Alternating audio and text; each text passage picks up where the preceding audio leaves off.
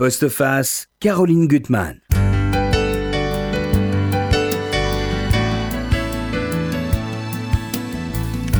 Résister, ne pas renoncer et redonner vie aux fantômes du passé, à ceux qui nous ont précédés et qu'on n'a parfois pas connus, c'est la meilleure façon d'exister. C'est en tout cas ce que nous apprend le très beau livre de mon invité, Alain Gemy. Bonjour. Bonjour. Vous publiez Olga et les siens chez Alma Éditeur, un très bon éditeur, et c'est de la chronique minutieuse et très émouvante de 70 ans d'existence chez les vôtres, avec des superpositions de, de, paysages. On va de la Pologne à la Corrèze, à Nice, et puis dans des lieux beaucoup moins fréquentables, malheureusement, des lieux de déportation, avec des personnages qui sont très forts.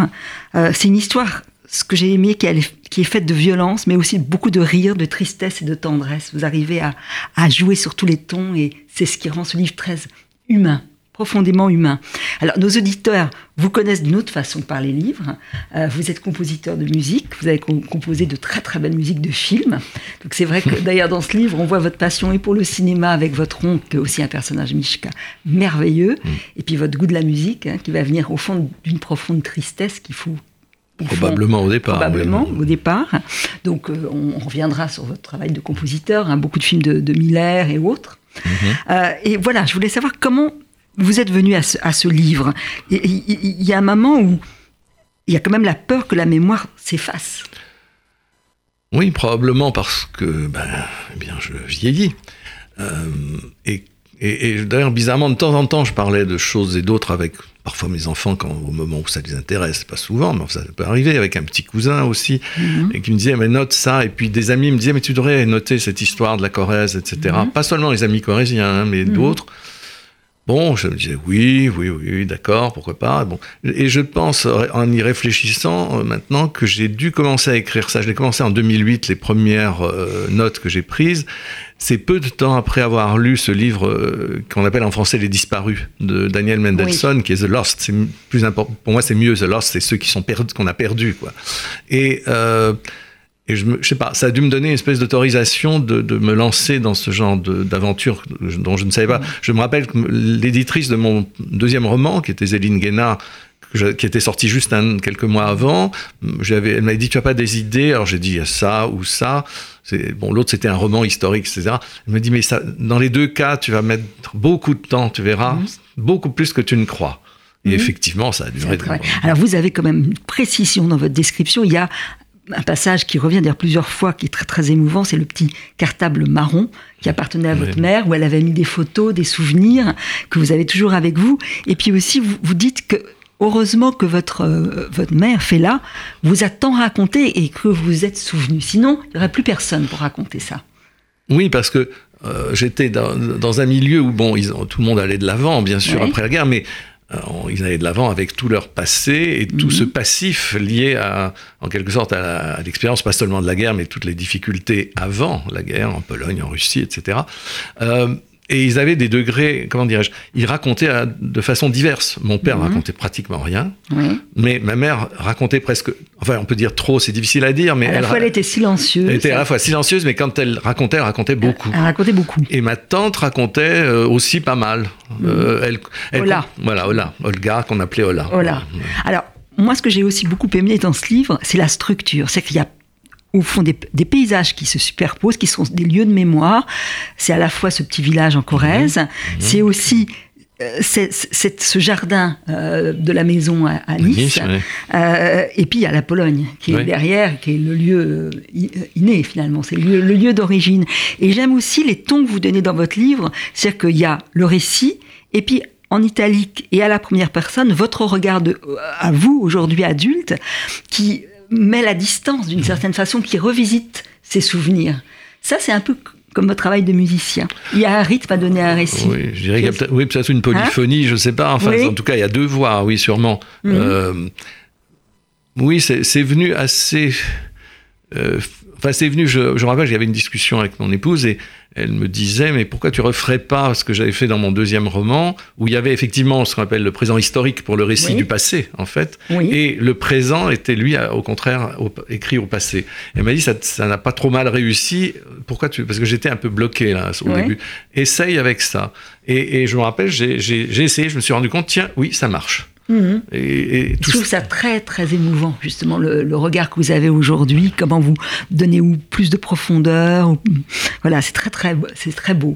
Alors on va parler du point de départ qui est totalement incongru Mm. puisqu'on va se retrouver avec quatre personnages qui viennent de Lotz, totalement Enfin oui, déracinés, enfin, oui, une euh, partie. une Euh, partie. un- lui, lui ne venait pas, mon oncle ne Ouais. venait pas de Lodz. Lui, Ouais. venait de Berditchev, mais en bon, Bessarabie. totalement déracinés, qui arrivent dans un tout petit village qui s'appelle Curemonte. Absolument. Euh, et, et- et là, j'aimerais que vous nous racontiez ça.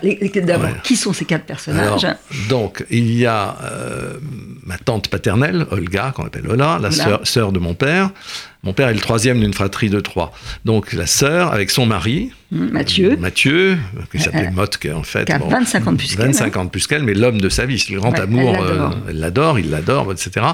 Et puis, il y a ma mère, donc belle-sœur de ma tante. Mhm. Mon père, lui, fait la guerre quelque part dans, dans le nord de la France, vers les Ardennes, je crois. Et ma grand-mère paternelle, Oui. mère de ma tante, de mon père, de mon oncle, mais que tout le monde croyait mère de ma mère tellement elles étaient proches. C'est rare que les, les- les belles-mères, les belles-filles Elles s'entendent si s'adoraient. bien, elles s'adoraient. elle s'adorait. Ouais. Et là, bon, à la fois Mathieu, qui est un homme très élégant, il a au départ, où il a- on leur donne un lieu où ils vont Oui, dormir oui. ensemble. Il n'a pas du tout envie de ça.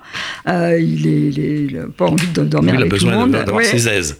Euh, euh, votre mère fait là. Elle se sent quand même très étrangère tout de suite hein, dans ce village. Déjà, il y a le Oui, problème de la langue. Et ça, la langue, Oui, c'est aussi une ben, question très importante dans votre livre. Ce don des langues qu'on vous a donné, elle, elle maîtrise pas très bien le français. Puis là, ce elle, a peur elle a peur d'être euh, d'être opérée aussi parce qu'elle Mais, parle pas bien le français. Oui, à ce moment-là, c'était pas encore euh, Ouais. trop le danger. Et dans le village, il n'y a jamais eu ce danger. Hein, c'est un il village faut le dire. C'est un village formidable. Ça, on le dira. Ça, donc, Curmonte, c'est un lieu, euh, bon, euh, parfait Ouais. pour ça. Mais, euh, Mais elle parle pas. elle parle très peu en français. Elle parle très peu parce qu'elle a peur quand elle fait des fautes, etc. Bon, elle a pas. Ma tante parlait bien. Elle avait un accent prononcé, mais elle parlait bien français. Mon oncle, je ne saurais jamais. Je pense pas qu'il ait dû parler si bien français. Ma grand-mère, pas non plus. Bon, il se retrouve dans ce milieu. Euh, euh, différent, très Oui. différent, attendant que les... Ils sont là parce qu'il n'y a plus de train et que à la gare de Brive, où ils sont arrivés, euh, comme ils ont pu, mais ils sont arrivés, quelqu'un les a amenés en voiture de Poitiers, de- d'Angoulême, euh, on a dit, bah non, les trains ne, vont, ne partent pas. Donc, on évacue tous les gens qui attendent, des, des- des centaines de gens qui attendent, on les évacue vers les villages alentours. Et ils se retrouvent euh, parmi, on ne sait pas s'ils étaient 40 ou 50, ça, personne n'est capable, n'a jamais été capable de, de se souvenir de ça. En tout cas, ils se retrouvent dans ce village mystérieux, enfin, mystérieux inconnu, qui s'appelle Curmonte, où il y a, on les débarque sur la place euh, devant le monument aux morts, aux soldats inconnus de 14-18, où il y a un château, comme dans une carte postale, un château, une grille ouverte, et sortent des personnes, une petite femme, euh, euh, petite, avec euh, qui leur paraît vieille, mais en réalité, j'allais dire, elle est plus jeune que moi maintenant, si je calcule Mhm. bien, euh, qui a les cheveux rouges comme les femmes de mauvaise vie, frisottées, et qui s'appuie d'un côté sur une canne et de l'autre sur un homme beaucoup plus jeune qu'elle. C'est Colette, l'écrivain, avec son troisième mari, Maurice Goutquet. Et Colette, à ce moment-là, dit, euh, elle est là parce que le château appartient à sa fille, Colette Ouais. de Jouvenel, Colette dite Belgazou en Oui. littérature. Et donc elle dit, euh, claironnant avec sa voix très rocailleuse, l'accent bourguignon, là comme ça, je paye la soupe et la paillasse à tout le monde. Ce qui fut fait. Ce qui fut fait. Absolument. Et elle va jouer un rôle déterminant, d'ailleurs. Alors donc c'est oui, euh, c'est Ouais. là où on répartit les gens et on les Ouais. envoie eux euh, dans une maison qui est d'ailleurs maintenant une des plus belles maisons du village, mais qui, qui était belle, mais où il y avait rien dedans. Elle était Ouais. absolument abandonnée presque, et donc on loge là-dedans plusieurs euh, personnes, Plusieurs personnes. dont les quatre en question. Les et- quatre. Et, et- et alors, très vite, alors, ce qui va se pas. passer, c'est étonnant d'ailleurs, c'est que Ola, euh, votre tante, Mm. elle va totalement s'adapter à la vie Oui. des paysans, des Ouais. instituteurs. Elle va avoir un rôle très actif et elle va rester pendant quatre ans. Ouais, Oui, elle devait pas rester. Elle ne devait pas rester Non, et, non. et elle va rester. Et parallèlement, vous montrez euh, l'autre partie de la famille qui va émigrer à, à- à Nice. Oui, qui sont. Enfin, mon oncle était déjà à Nice depuis Ouais. avant la guerre. Alors encore lié à la, littérature, quand Ouais. ils sont arrivés à Ouais. Nice pour trouver un appartement pour mon oncle qui était handicapé physique suite à un accident de naissance, euh, ils ont cherché. Et en attendant, ils ont tous habité dans un hôtel qui s'appelait l'hôtel Mermont et qui est dirigé par Madame Katsef, c'est-à-dire la mère La de mère. Romain Gary, du Ouais. futur Romain Gary, et qui était beaucoup moins luxueux. En réalité, moi je l'ai connu Ouais. parce qu'après-guerre, il était transformé en résidence de studio. Et il était moins luxueux que le, dans le film avec Charlotte Gainsbourg qui est sorti il n'y a pas très longtemps. Mais enfin, donc ils étaient- et eux étaient là-bas. Et effectivement, l'idée, je pense, c'est que tout le monde devait euh, se diriger vers Nice. Oui, oui, oui. Bon, et ben, et- et une partie effectivement est allée à Nice, ma, ma grand-mère et ma mère, ma mère, mais ma tante qui a eu la bonne chance de perdre son mari, C'est que Mathieu, son- Mathieu est tombé son- malade, euh, qu'elle adorait. euh, qu'elle adorait, il est tombé malade et en 15 jours il était mort. hein. Il a fait une péri- péritonite avec septicémie et il n'y avait rien. À l'époque, il n'y avait même Mm. pas d'essence pour aller au- à l'hôpital. Enfin, c'était une pure horreur. Il est mort, je crois, sans souffrance, autant qu'on sache. En Mm-hmm. tout cas, il a, bon. Et elle, elle a dit, elle a dès que les trains ont marché, elle a expédié sa propre mère et sa belle-sœur Mm-hmm. chez son frère aîné en disant où je viendrai. Enfin, Ouais. je viendrai. Elle quand- veut rester avec sa tristesse. Elle voulait, oui, puis elle voulait, elle voulait rester. Oui, c'est Ouais. ça. Puis, Elle, elle le- oui. on- une ça, expérience. faut- Elle, elle ne savait pas ce que c'était que d'être, de perdre quelqu'un de si Ouais. cher. Si elle avait perdu son père qu'elle adorait euh, trois ans plus tôt, mais elle ne vivait plus avec ses parents depuis longtemps. C'est Mm. pas la même chose. Et là, elle se retrouvait. Et alors, elle a, elle a cherché ses solutions elle-même. ça- et là, vous allez montrer, alors ça c'est passionnant parce qu'on va voir euh, à la fois la vie dans ce petit village, Mhm. euh, ce qui va évoluer avec toutes les activités qu'elle va faire, qu'elle va créer, puis la vie de la Mitteler À, Nice. Mhm. Mais ce qui va se passer, et ça vous le montrez très très bien, c'est que avant votre naissance, en 41, euh, la mort de, de- de Mathieu, ça va réveiller euh, en, en- en votre mère Fela le souvenir d'un autre deuil terrible en elle, c'est la mort de, de- son, premier fils qui est oui, mort-né. Oui, Euh, et donc vous l'avez su bien plus tard. Ah, je Et- l'ai su bien, bien plus tard. et vous dites, et c'est beau que vous êtes finalement, vous avez toujours vécu dans l'ombre d'un absent. C'est toujours euh, comme ce sentiment sans qu'on vous le dise. Oui, oui, ça, je l'ai je compris hein. bien, bien plus tard, Ouais. bien évidemment. C'était diffus à ce moment-là. Ouais. Mais d'où, cette, la guerre aidant en plus, d'où cette, cette, ce- ce- cette protection, ce sentiment qu'il fallait me protéger encore plus. Ouais, elle vous Or, protège vraiment. mère, oui, mais là-bas, elle était quand même beaucoup plus rassurée quand on était au village, ça, après. Le visage, elle a été beaucoup, beaucoup plus, beaucoup plus heureuse, quoi. Elle est, près- elle est, elle est loin de. des Euh, au village, elle ne savait rien. Tant qu'on ne savait rien, Ouais. euh, ça allait pas Elle, mal. euh, alors j'aimerais que vous nous parliez quand vous êtes à la California. D'ailleurs, la California, c'est le cinéma de Nice. Euh, vous êtes à Californie. la Californie. Ah oui, on C'est à le lieu. Vous oui. appelez ça la Californie. Ah oui, ben oui, parce que c'est avenue de la Californie. Ah, ça ah oui, ça Californie. existe jusqu'aujourd'hui, avenue de la Californie, sauf que maintenant euh, la moitié de l'avenue a, a sauté. Ouais. C'est-à-dire qu'on a, c'était une, en fait, c'était une artère assez étroite où il y avait en face euh, cette vieille épicerie géniale, il y avait le cinéma un tout petit peu décalé de 20 mètres, disons, et tout ça n'existe plus parce qu'on a détruit ce côté-là. Il est resté justement le côté où nous étions, Ouais. et à- on a doublé la largeur de, de cette euh, artère et on en a Mhm. fait une espèce d'avenue comme ça, c'est avec des immeubles modernes qui donnent de l'autre côté sur les voies ferrées. Ça doit pas être très drôle. Ouais. Euh, bon, et euh, oui, c'était et- un lieu protecteur pour moi en tout cas. Ouais. Et là, il y a cet oncle, Il y avait Misha, mon oncle, là, qui est sur qui- une- un fauteuil roulant, qui a au départ un bras qui bouge. Enfin, c'est Oui, terrible oui. parce qu'il a eu à l'accouchement. Ben, on l'a sorti avec des forceps avec et il avait- on a écrasé un petit peu de, du cerveau et ça a donné ce- cette chose terrible. Et, et c'est un fou de cinéma. Alors c'était à, à partir du moment où il a pu sortir, Mhm. c'est-à-dire après la guerre quand il a, il a demandé, il a obtenu. ma grand-mère ne voulait absolument pas lui, il voulait se faire amputer de ce, ce bras. Mhm. Impossible qu'il appelait l'autre, l'étranger, il l'appelait. Ah oui. Euh, maîtrisait pas, Bon, c'est mais quand il s'est ouais. retrouvé sans sa mère après la guerre, eh ben, c'est la première chose qu'il ait faite à son retour à C'est Nice après la planque. Et à partir de là, il a commencé à circuler avec ce, ce fauteuil, ce, ce tri- ce truc à trois roues avec un guidon. Maintenant, il aurait eu un, un siège électrique sûrement, Oui. mais ça n'existait pas encore. Et euh, il a commencé à pouvoir aller au cinéma et, il adorait le et- cinéma. Et vous montrez, c'est ce qu'on n'imagine pas, c'est qu'à Nice, où il n'y a pas encore trop de voitures, il est très aimé à Nice. Ah oui, Et donc on lui laisse la place. Vous, vous, vous, quand vous êtes là-bas à Nice, vous le suivez. Ah oui, moi, ça va à toute allure. Ah oui, c'est pour ça que je ne sais pas marcher lentement, c'est que j'ai commencé très tôt à marcher vite. Parce qu'il faut quand même dire qu'avant de faire de, de- de faire de la musique, vous êtes, vous destiniez au cinéma. Vous avez fait le deck. Oui, oui, ça, ça, c'est. Euh, oui, bon, oui. Est-ce que ces séances de cinéma qui vous ont donné euh, cette Ben, envie-là Je ne sais pas. je sais pas. Non, ce qui m'a donné l'envie, c'est un film très précis qui était parti de campagne que j'ai vu à 16 Ah. ans et quelques après le premier bac et qui m'a fait un tel choc que, euh, l'avoir vu, j'ai dit aux, aux copains avec qui j'étais au cinéma, je veux faire, je vais faire des films. Je savais pas ce que ça impliquait, on y va. Mais avant cela, il y avait d'abord un ciné-club à mon lycée qui était Jacques Decour dans le 9e, mais il y avait d'autre part surtout l'été avec mon oncle, euh, on allait quasiment tous les jours au cinéma, sauf le week-end, et euh, c'était pas le fait d'aller au cinéma, c'est qu'il me faisait parler des films. Il essayait à sa manière de me faire analyser les films. De, très intelligent. Ah oui, non, il était, il n'avait pas pu aller à l'école, mais il était très cultivé. Il avait, il avait, il avait tant qu'il était en Pologne et qu'il ne sortait quasiment jamais, qu'est-ce qu'il lisait, il écoutait la radio, il avait une culture énorme. Et c'était quand même, euh, une fois qu'il n'y avait plus leurs parents, c'était le chef de famille. Quoi.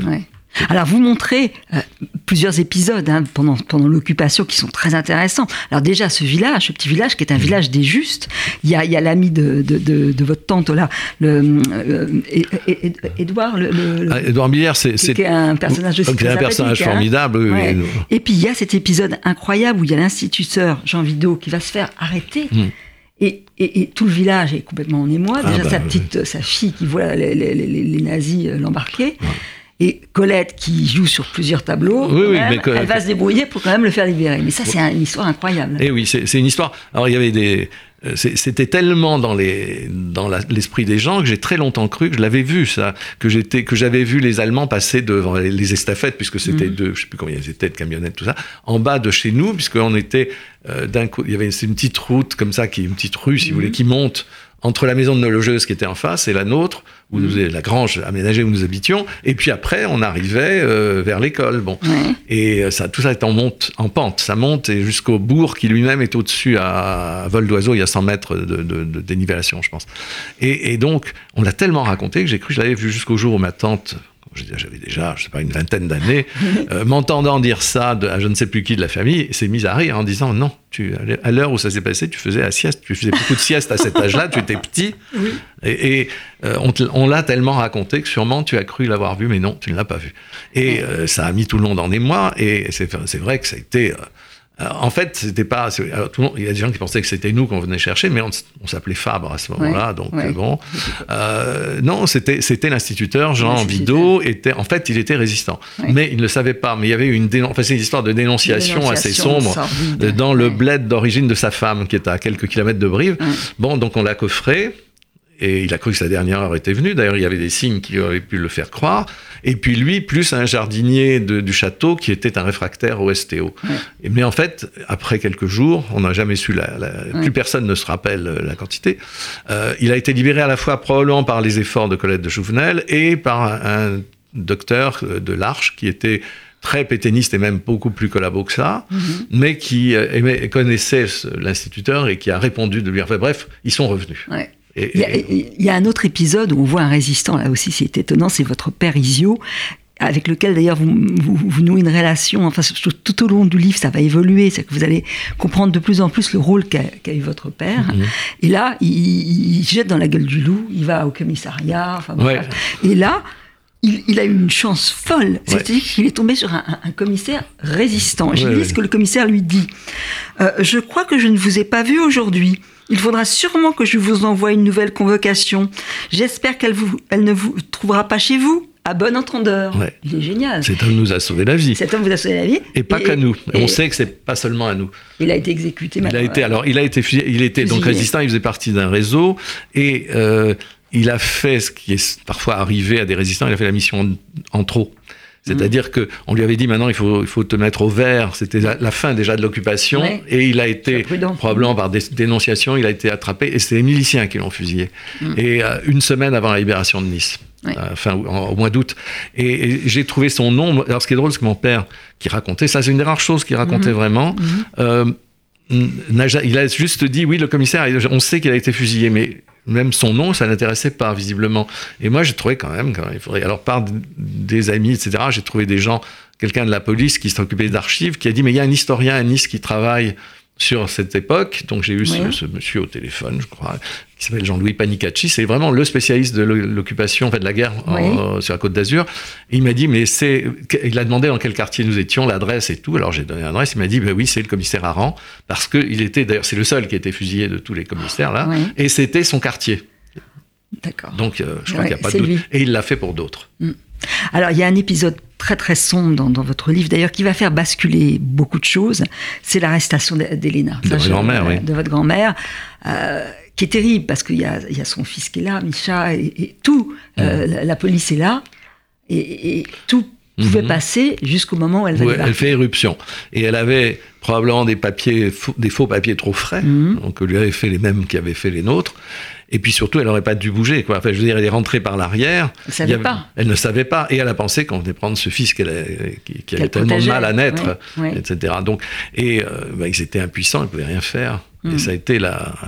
C'est pas, ça n'a pas été la panique dans la famille, mais ça a été le- le- l'espèce de coup de tonnerre qui, Mhm. qui, effectivement, après quoi, tout était différent. Ouais, tout est défunt et la douleur va s'amplifier. C'est ce que vous dites. C'est ça qui est très beau. C'est que votre mère, il y a une sorte de répit pour elle tant qu'elle est à la campagne et qu'elle ne, elle ne sait pas au fond. Ce qui est arrivé à sa Ce qui est arrivé. oui, oui. Vous dites heureusement, me, me dirais-je plus tard, elle n'aura pas su alors ce qui était arri- arrivé à Elena. Elle aura eu, j'aurais eu un peu de répit, une sorte d'état de grâce, un état d'apesanteur, pourrait-on dire, ne pas avoir connaissance de ce qui s'était passé permettait de vivre encore d'espoir. Bien sûr, en ce temps-là, je ne saurais rien de tout cela. J'ignorais que ma grand-mère ne reviendra pas, que mes autres grands-parents n'existent plus, que cette famille dont ma mère me parlait de temps à autre, dont je connaîtrais les prénoms sans savoir à quel visage ils correspondent, que cette famille donc n'est plus qu'une illusion d'optique, un leurre dans un album de photos, un univers détruit que rien ne permettra de reconstruire.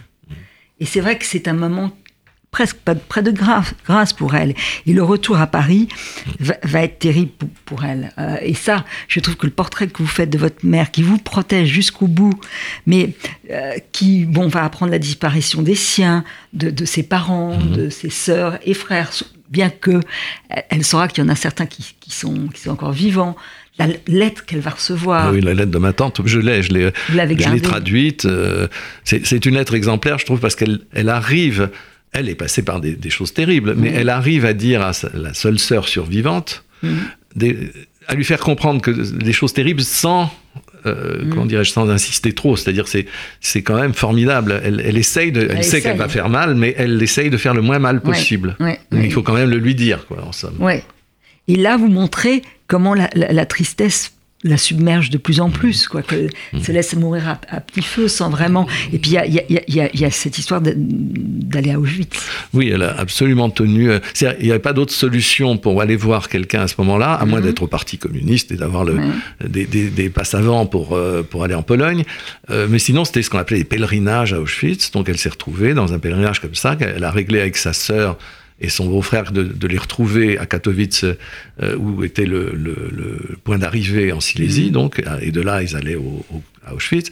Et donc, elle a vu sa sœur pendant trois jours, en 49, en, en- en- je crois que c'était en août, mais, ou en septembre, je sais plus maintenant. Mais euh, l'autre lui a dit, ne va pas à Auschwitz. Et ma Oui. mère avait promis à sa meilleure amie, sœur de mon parrain, de, de rapporter un peu de terre Mhm. d'Auschwitz pour mettre sur la tombe de, sa, de, de la belle-mère de cette, cette amie, etc. Et elle y allait aussi à cause de ma grand-mère, qui, Oui, qui avait sûr, été hein. tuée là. Bon, Euh, mais et ma tante, elle- vraiment, elle me l'a confirmé. Ma tante a vécu jusqu'en 88. Je l'ai Oui. connue plutôt bien. Je l'ai revue plusieurs fois. Et elle m'a dit, je te jure que j'avais dit à ta mère de pas y aller. Mais elle y est allée. Et, Elle y est allée. Et, et là, c'était, c'est arrivé euh, en plein, ça- dans la figure, en quelque sorte. Elle ne pouvait pas Mm. Alors- échapper au- à, Ouais. cela. Alors vous parlez avec une immense pudeur bon, de cette douleur hein, que vous avez portée et, de la musique et de la naissance de la musique. J'aimerais qu'on écoute un petit extrait d'une de, de, de- de- de vos musiques, nombreuses musiques. Alors dites-nous, euh, bah, c'est David qui va la mettre.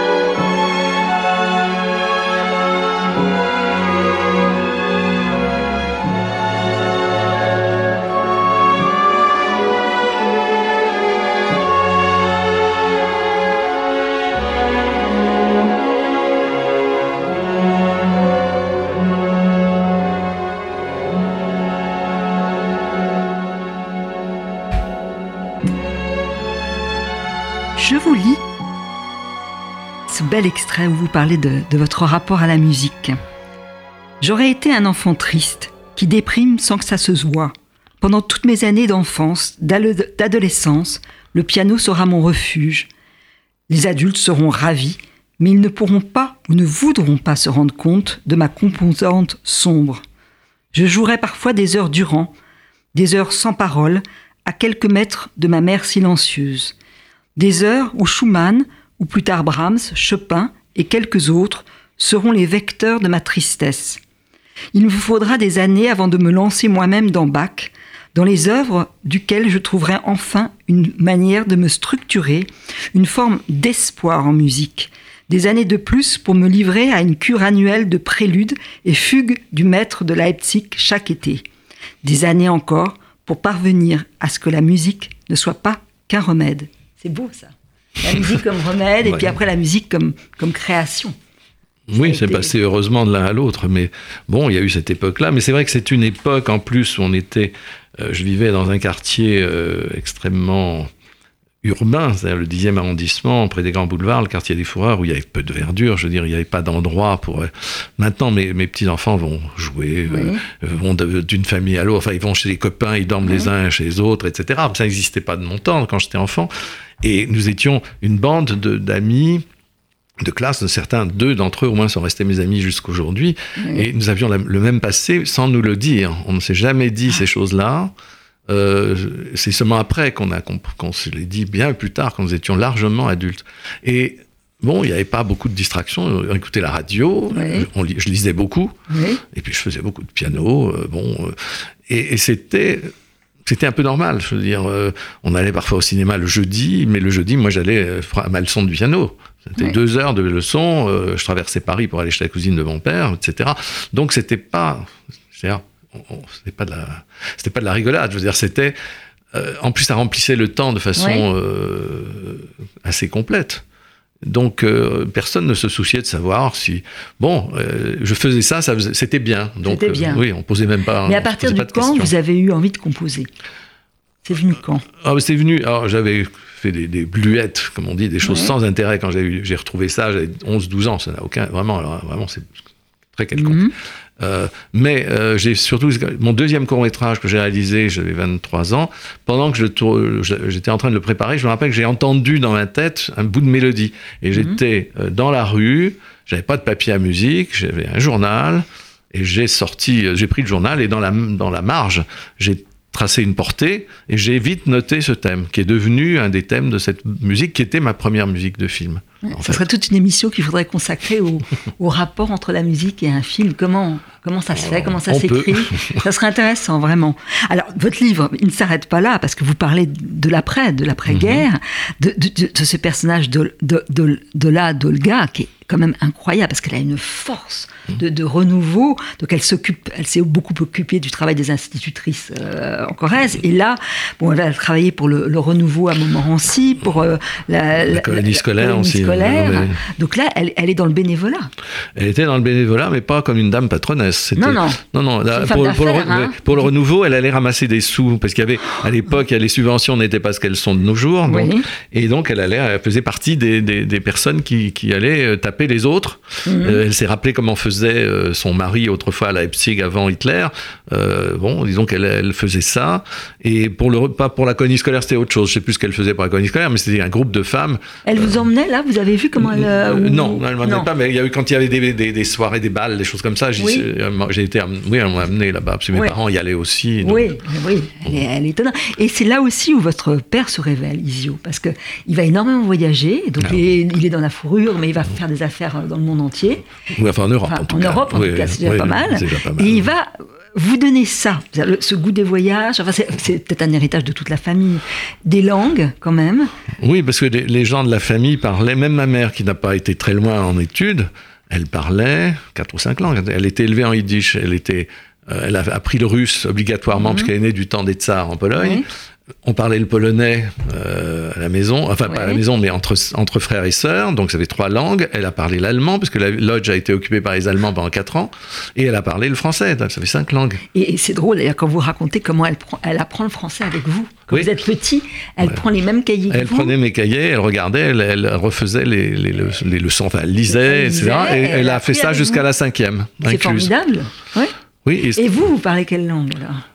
Ah, euh, j'étais élevé en, euh, en polonais, le russe moins bien que le polonais parce que j'ai pas encore moins d'occasion, mais le polonais, le russe, le, Le français- polonais, vous- Ah oui, oui, couramment. Oui, oui, je l'écris, je le lis. bon. Mhm. Euh, le l'anglais, l'allemand, l'hébreu, euh, l'italien.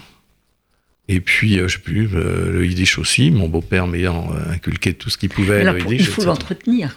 Oui, le problème, c'est là. Oui, oui, c'est ça. C'est ça. Ouais. Moi, Non, je sais que j'oublie sinon. J'adore les langues, mais Oui. si je l'entretiens pas, j'oublie. ben oui. Et le yiddish, vous parlez avec. euh, Euh, vous lisez, essayez de lire des. Alors ça me pose plus de problèmes parce Ouais. que je lis l'hébreu et que toutes ces, Ouais. ces voyelles en yiddish me, me perturbent plus Ah oui. qu'en hébreu Mhm. où il n'y a pas ça. Oui, oui.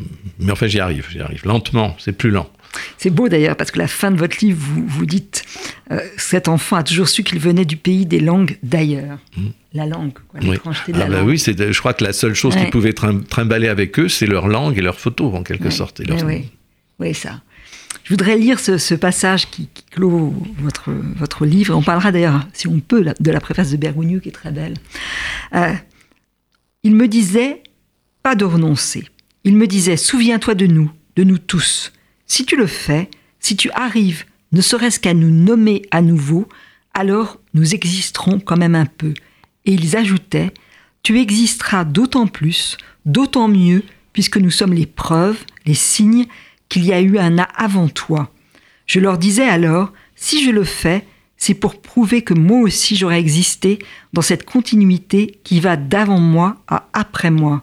J'aurais ainsi la preuve que nos pays fantômes ont existé et que toutes ces vies ont existé. Par mes mots, on saura que tout cela a eu lieu. C'est beau.